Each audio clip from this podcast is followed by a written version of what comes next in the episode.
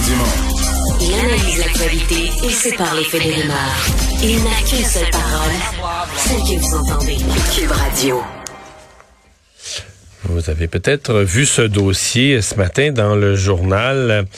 Il y a eu euh, bon une recommandation pour hausser, évidemment avec euh, tout le problème de main-d'œuvre, hausser les seuils euh, de nouveaux arrivants. Le démographe, entre autres Marc Termotte, qui faisait partie de ceux qui avaient été mandatés par le gouvernement du Québec pour évaluer les seuils d'immigration. Mais dans cette recommandation-là, il arrive un tout autre volet sur ce qu'on appelle l'immigration temporaire, que ce soit des étudiants ou des travailleurs qui viennent de façon temporaire mais qui ensuite s'installe au Québec ou au Canada, s'installe de façon permanente. Et là, on dit ça, ça vient changer euh, les nombres, ça vient changer la donne.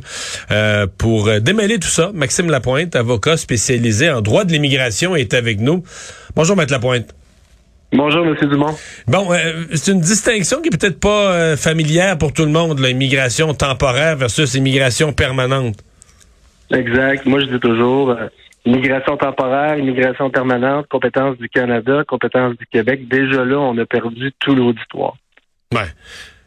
Si on simplifie, l'immigration, ce qu'on appelle permanente, c'est, euh, j'allais dire, c'est la vraie immigration. C'est-à-dire qu'on contrôle au Québec notre immigration économique, euh, les gens appliquent, on étudie des dossiers. C'est ça, c'est, c'est ça qu'on appelle l'immigration permanente? L'immigration permanente, c'est vraiment demander la résidence permanente. Ça part par un certificat de sélection au Québec, puis ensuite la résidence permanente au Canada. Ce qu'il faut comprendre, c'est que dans les dernières années, il y a de plus en plus de demandes qui se font à l'intérieur du Canada, notamment par le programme de l'expérience québécoise, qui demande essentiellement aujourd'hui deux ans d'expérience et un niveau de français intermédiaire avancé.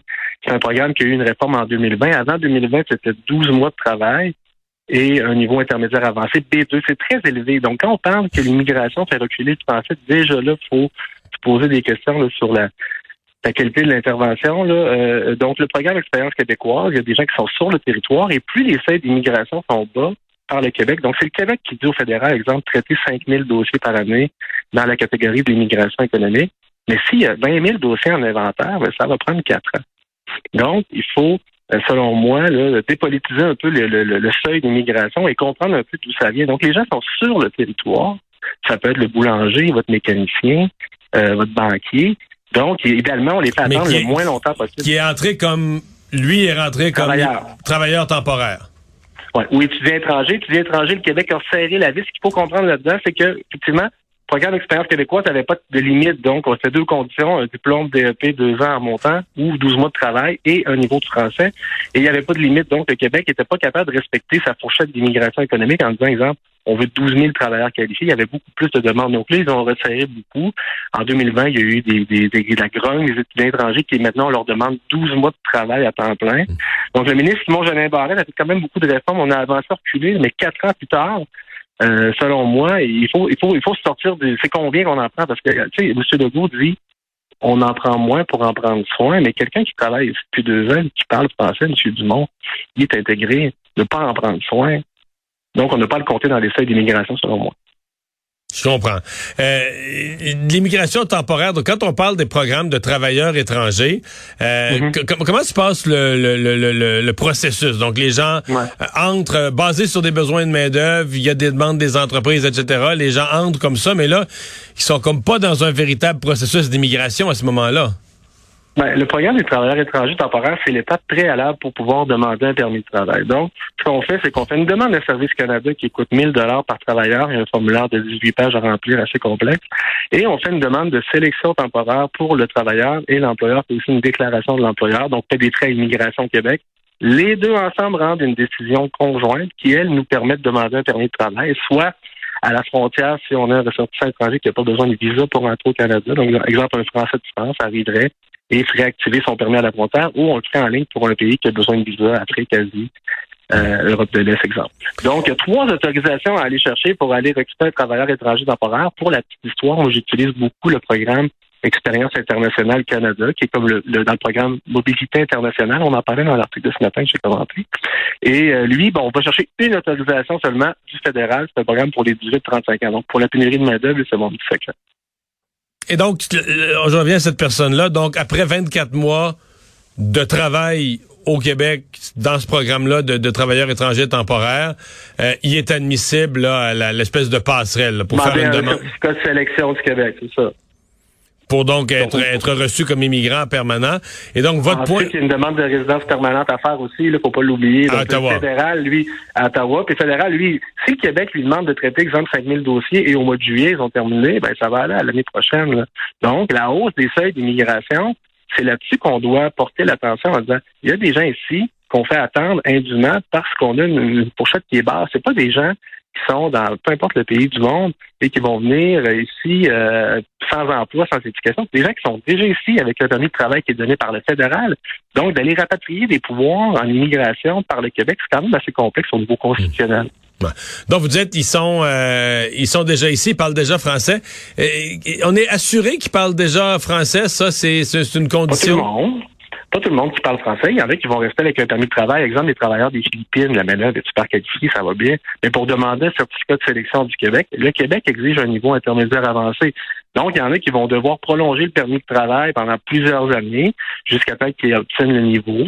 Et il y en a qui ne l'auront peut-être jamais. Donc, on reste toujours avec un permis de travail délivré par le fédéral. Donc, on rentre pas vraiment dans les, les 50 000, les 60 000, peu importe. On, on, travaille, on contribue à la pénurie de main-d'œuvre. Ce qu'il faut comprendre, c'est que pénurie de main-d'œuvre, il faut utiliser le programme des travailleurs étrangers temporaires. C'est ça qui amène la main-d'œuvre le plus rapidement ici. Ensuite, c'est le Québec, dans sa prérogative, décide de mettre des conditions pour donner son certificat de sélection. Mais il a le droit. Euh, est-ce que, bon, euh, dans votre, votre tout à l'heure, vous avez commenté dans votre plaidoyer la, notion en prendre moins, mais en prendre soin. Vous dites, euh, voilà une catégorie à l'intérieur de l'immigration, voilà une catégorie dont on n'a pas à prendre soin, dans le sens que ils ont les deux conditions, le français et l'emploi. ils ont, comment dire, ils ont coché les deux cases? Oui, ben exactement ces gens-là, c'est sûr que ça fait des débats beaucoup dans l'actualité dans la dernière année. On l'a vu beaucoup parce que le fédéral, lui, veut plus d'immigration. Son informatique performe bien ces programmes performent en temps réel. Le fédéral est capable de s'ajuster vite, de créer un nouveau programme assez rapidement et qui fonctionne. Donc, ça veut dire qu'exemple, un Français qui arriverait ici avec un permis de travail de deux ans, ben, viendrait me en disant, mais pourquoi j'irais pas vivre en Ontario? Je peux avoir la résidence permanente beaucoup plus rapidement. Ça vient de plus en plus difficile de lui répondre. Dans les dernières années, c'était pas comme ça que ça fonctionnait. Moi, je me non, je fais de l'immigration depuis 2010. Je fais la promotion du Québec à l'international depuis tout ce temps-là. Ça vient difficile des fois de justifier des décisions politiques qui pourraient être renversées rapidement. Le Québec peut aller chercher chercher 23 de l'immigration canadienne. Le Canada veut environ 410 000 immigrants. Donc, le Québec pourra aller chercher, sans le demander, environ 80 000 immigrants facilement.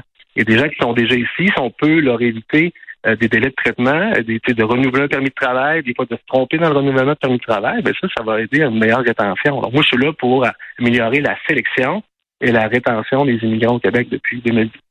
Hmm. Euh, qu'est-ce qui s'est euh, qui s'est passé avec la, pandémie? Parce que pendant l'année 2020, euh, mais d'abord un grand bout de temps, les avions volaient plus, là, ça réglait le cas d'une bonne partie de l'immigration.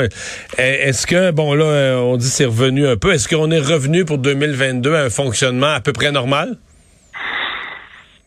Euh, une réponse courte, je dirais oui. C'est sûr que depuis 2020, il est arrivé toutes sortes de choses. Vous en avez parlé, la fermeture des frontières, l'obligation de se vacciner.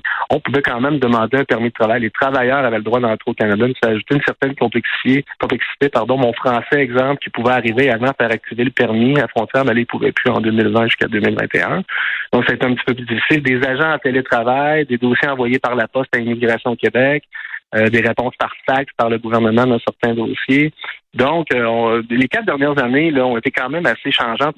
Beaucoup de réformes aussi, des réformes tentées, des réformes ratées.